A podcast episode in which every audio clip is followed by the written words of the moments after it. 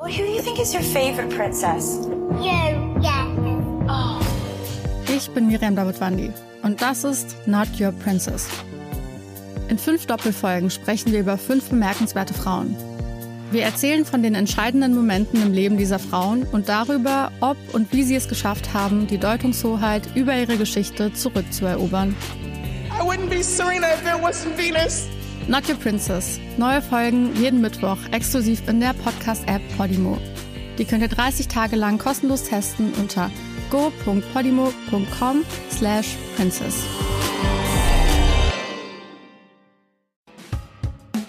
Wir erinnern uns an Mallorca Gate, an die Aussperraffäre, an ähm, die Russland Connection. Insgesamt waren, glaube ich, alle darum bemüht, diesen Anschein nicht erwecken wollten, dass man diese Wahlkampfschlachten und diese Schlammschlachten, die man sich in den vergangenen Tagen häufig geliefert hat, hier äh, vor TV-Publikum noch weiter fortführt. Fünf Spitzenkandidaten im Duell. Wir haben den politischen Schlagabtausch gesehen und gehen gleich im Aufwacher in die Analyse und die Auswertung. Anderthalb Wochen vor der Landtagswahl.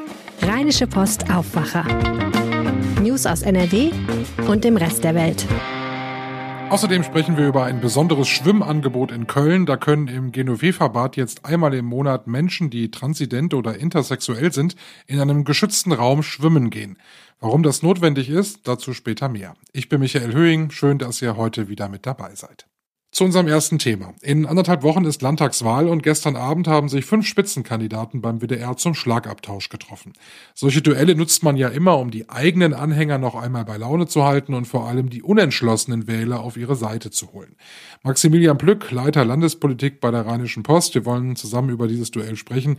Wenn ich gestern Abend noch keinen Schimmer davon hatte, wen ich wählen soll, bin ich jetzt nach dem Duell denn schlauer? Puh, das, äh, ich würde mal äh, die, die steile These wagen, dass äh, das wahrscheinlich nicht so ist. Also die Kandidaten hatten zwar schon irgendwie die Möglichkeit, ihr Wahlprogramm dort einigermaßen zu präsentieren.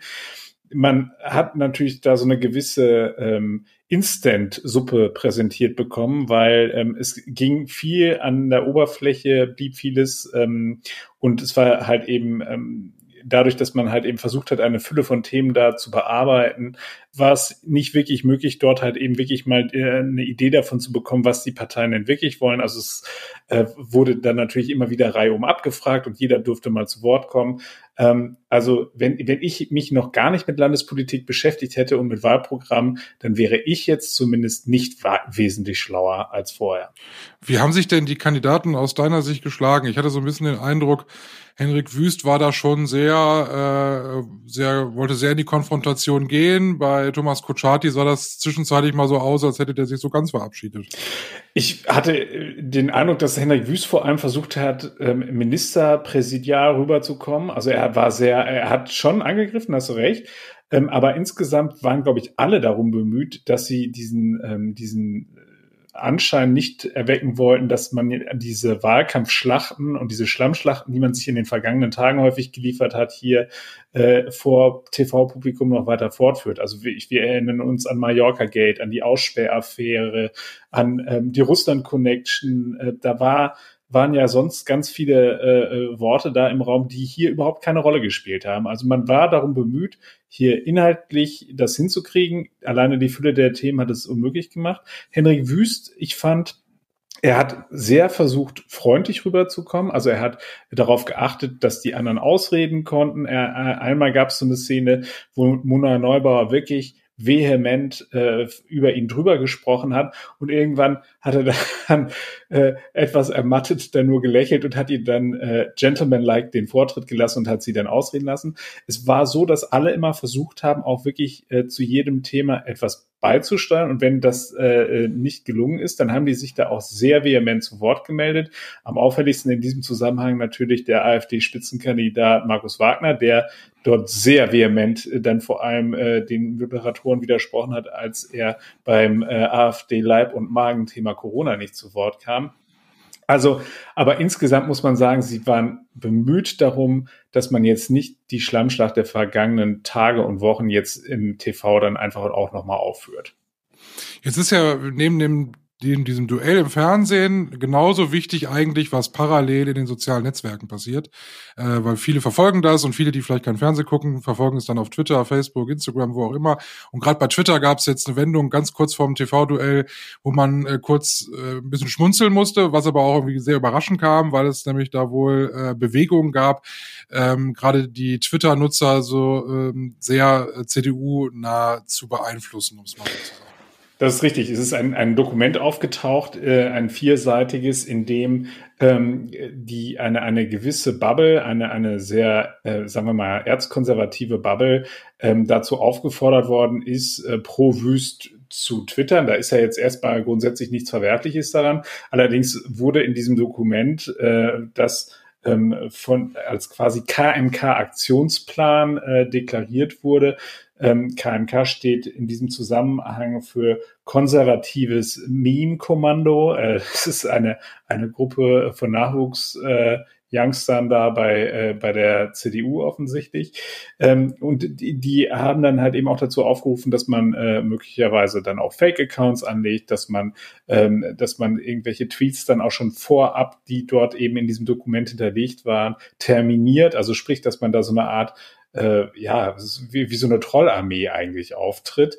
Die CDU in NRW hat sich auf jeden Fall, nachdem die SPD dort äh, sich drüber sehr stark echauffiert hat, äh, sofort ganz klar gesagt, äh, das ist nicht unser Stil. Äh, der Ansprecher sagte mir, die NRW-CDU arbeitet mit dieser Gruppierung nicht zusammen. Wir lehnen anonyme Trollkampagnen ab. Also da hatte man dann schon dann zumindest als Begleitmusik ein bisschen Schlammschlacht im Hintergrund. Okay, ich habe jetzt ein bisschen geguckt äh, während des Duells und mir ist es nicht aufgefallen. Einer dieser vorgefertigten Tweets wäre ja gewesen, ich finde Herrn Wüst sehr sympathisch, was ich natürlich schon ziemlich platt finde äh, als, als, als Tweet während so einem Duell, was dann von SPD-Anhängern umgemünzt wurde, sehr gerne äh, in, ich finde Herrn Wüst sehr unsympathisch. Also war dann vielleicht dann hier und da auch ein bisschen Eigentor dann zumindest für die Gruppierung. Auf jeden Fall. Das war, sagen wir mal, äh, ein etwas naiver Versuch, zumal äh, man ja eigentlich mittlerweile davon ausgehen muss, wenn man sowas zu Papier bringt oder sowas rummeldet, dass das dann halt eben auch äh, seinen Weg an die Öffentlichkeit findet und das hat es ja in diesem Falle auch getan. Abschließend noch von dir gern die Einordnung, was bringt so ein Duell? Also wie sehr beeinflusst es den, den Wähler? Können wir das in Zahlen irgendwie in ein paar Tagen ablesen oder verpufft das eher?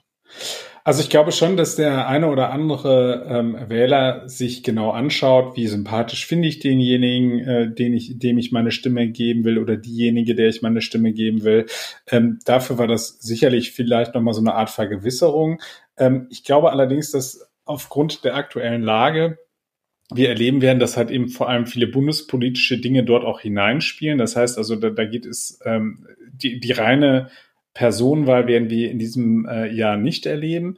Ähm, ich glaube, wenn wir sagen, dass ein TV-Event da möglicherweise Auswirkungen haben könnte, dann wird es eher das TV-Duell Thomas Kutschaty, Henrik Wüst sein, was wir dann am 12. Äh, Mai erleben werden, also ganz unmittelbar vor der Landtagswahl. Und ich gehe davon aus, dass dann am 12. Mai diese Schlagabtausch auch deutlich hitziger wird, äh, das deutlich lebhafter wird als das, was wir jetzt erlebt haben. Das war einfach dem Format geschuldet. Es ist immer etwas schwieriger, wenn so viele Leute da alle gleichberechtigt zu Wort kommen müssen das hat dann für den einen oder anderen sicherlich auch einen leicht einschläfernden Effekt, wenn er da am Bildschirm ist. Herzlichen Dank für die Einordnung. Sehr gerne. Und die ausführliche Analyse von Maximilian Plück, Leiter Landespolitik bei der Rheinischen Post, habe ich euch in den Show Notes verlinkt. Und von den Show Notes ist es nicht weit zum Button, der euch den Aufwacher jeden Morgen auf die Startseite eurer Podcast-App bringt. Wir würden uns sehr freuen, wenn ihr uns dort abonniert. Vielen Dank. Kommen wir nun zu unserem zweiten Thema heute im Aufwacher. Einmal im Monat darf man in das Kölner Genofefa Schwimmbad nur rein, wenn man transident oder intersexuell ist quasi geschlossene Gesellschaft, finanziert von einer Fachstelle, die sich um die LSBTQ-Community in Köln kümmert. Der Grund für das geschlossene Schwimmen, sage ich jetzt mal, ist ganz einfach. Die 40 bis 50 Schwimmer, die jeden Monat kommen, könnten sonst nicht schwimmen gehen. Meine Kollegin Jana Marquardt hat sowohl mit Schwimmern als auch mit Organisatoren darüber gesprochen. Hallo Jana. Hi. Um, glaube ich, so ein bisschen zu verstehen, warum es das braucht, ähm, hast du dich mit ähm, Jonas Recker getroffen und der hat dir seine Geschichte erzählt. Erzähl sie uns doch auch. Ja, gerne. Und zwar ist Jonas Recker 46 Jahre alt und kommt aus Köln. Und mit 40 Jahren hat er sich als transident geoutet und hatte da das Gefühl, dann plötzlich nirgendwo mehr hinzupassen in Schwimmbädern. Also er ist sehr, sehr gerne schwimmen gegangen, auch immer mit einer festen Gruppe tatsächlich. Und dann ist er eines Abends in die Damendusche getreten, in einem Kölner Schwimmbad. Und ähm, die anderen Frauen haben ihm dann wohl gedroht, das Badpersonal zu rufen, weil sie meinten, dass er dort halt eben nicht hingehöre, obwohl er zu dem Zeitpunkt tatsächlich auch noch Brüste hatte. Aber dann war es tatsächlich auch so, dass er sich in der Dusche für Männer ebenfalls nicht willkommen gefühlt hat. Alle hätten ihn angestarrt. Er hat die Blicke der anderen gespürt und ähm, ja, seitdem tatsächlich Schwimmbäder gemieden. Man muss das, glaube ich, nochmal erklären. Also Jonas Recker ist im Körper einer Frau geboren worden und hat irgendwann festgestellt, ich bin eigentlich ein Mann. Und äh, quasi so in diesem Prozess ähm, auch äußerlich ein Mann zu werden, dann schwimmen zu gehen, das war das Problem, weil das natürlich dann viele gesehen haben, waren wahrscheinlich auch irritiert. Äh, ja, tatsächlich schon. Also er hat halt das Gefühl gehabt, dass er angestarrt wird von anderen Menschen und dass andere Menschen über ihn urteilen. Und wie gesagt, hatte er auch eben das Problem, dass er nirgendwo mehr hingepasst hat. Also ähm, er war weder in der Dusche für Frauen willkommen, also da wurde er halt abgewiesen, und auch in der Dusche für Männer nicht. Und deswegen, ähm, ja, hat er dann begonnen, Schwimmbäder zu meiden und ist da gar nicht mehr hingegangen und hat tatsächlich sein Hobby aufgegeben. Und er ist ja auch nicht der Einzige. Also wenn man sich jetzt mal anschaut, dieses Angebot gibt es ja in Köln aktuell und das wird auch äh, mit einer betrachtlichen Zahl von Teilnehmern angenommen. Ja, auf jeden Fall. Also es kommen immer so zwischen 15 und 40 Menschen zu dem Schwimmen. Ähm, tatsächlich sogar aus ganz NRW, also nicht nur aus Köln, sondern auch aus Münster, aus Hamm, ähm, aus Bochum. Und genau, das ist dann tatsächlich so eine Art Community-Treffen geworden, hat mir die Organisatorin Merit Kummer verraten. Sie ist selber auch transident und äh, schwimmt auch meistens mit. Und sie sagt, dass es äh, ja einfach für alle ein geschützter Raum ist, sich alle dort wohlfühlen. Und es gibt tatsächlich auch Vorgaben. Also man darf andere Menschen da nicht irgendwie anstarren oder ihnen ein Geschlecht zuschreiben oder ja, diskriminierende Äußerungen machen. Dafür gibt es auch ein Awareness-Team. Also wer sich ja unwohl fühlt, kann das Awareness-Team ansprechen. Die sind dann meistens mit äh, Badekappen ausgestattet, sodass man sie auch sofort erkennt. Und äh, ja, die hören dann auf jeden Fall zu, nehmen das Problem ernst und greifen im Notfall tatsächlich auch ein.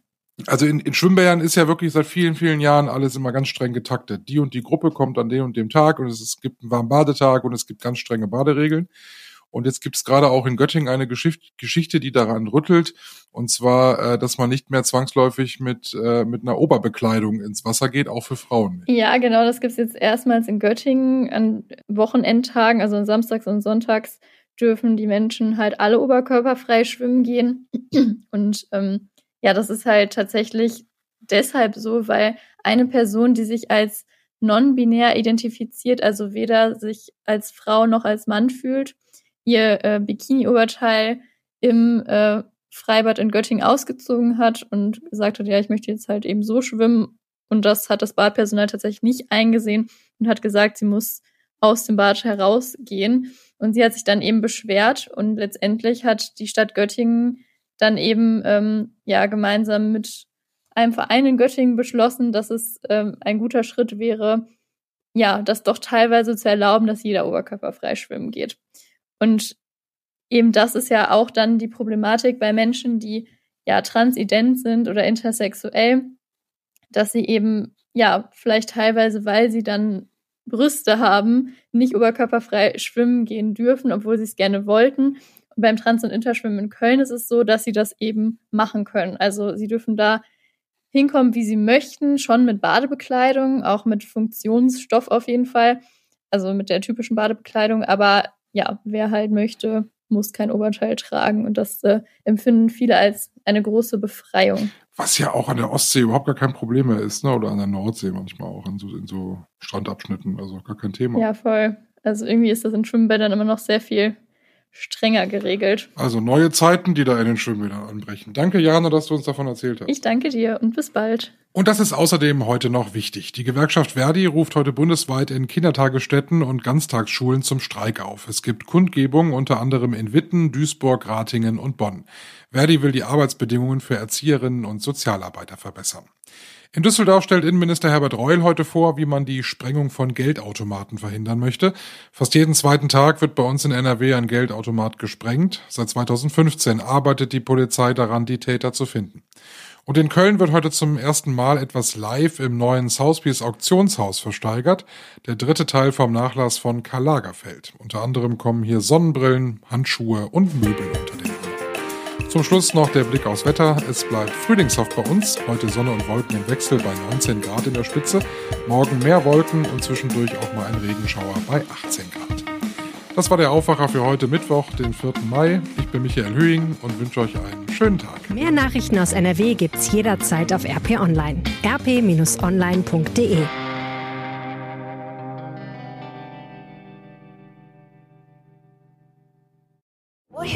who do you think is your favorite princess? You, yeah. Ich bin Miriam Davidwandi und das ist Not Your Princess. In fünf Doppelfolgen sprechen wir über fünf bemerkenswerte Frauen. Wir erzählen von den entscheidenden Momenten im Leben dieser Frauen und darüber, ob und wie sie es geschafft haben, die Deutungshoheit über ihre Geschichte zurückzuerobern. I wouldn't be Serena if it wasn't Venus. Not Your Princess. Neue Folgen jeden Mittwoch exklusiv in der Podcast-App Podimo. Die könnt ihr 30 Tage lang kostenlos testen unter go.podimo.com slash princess.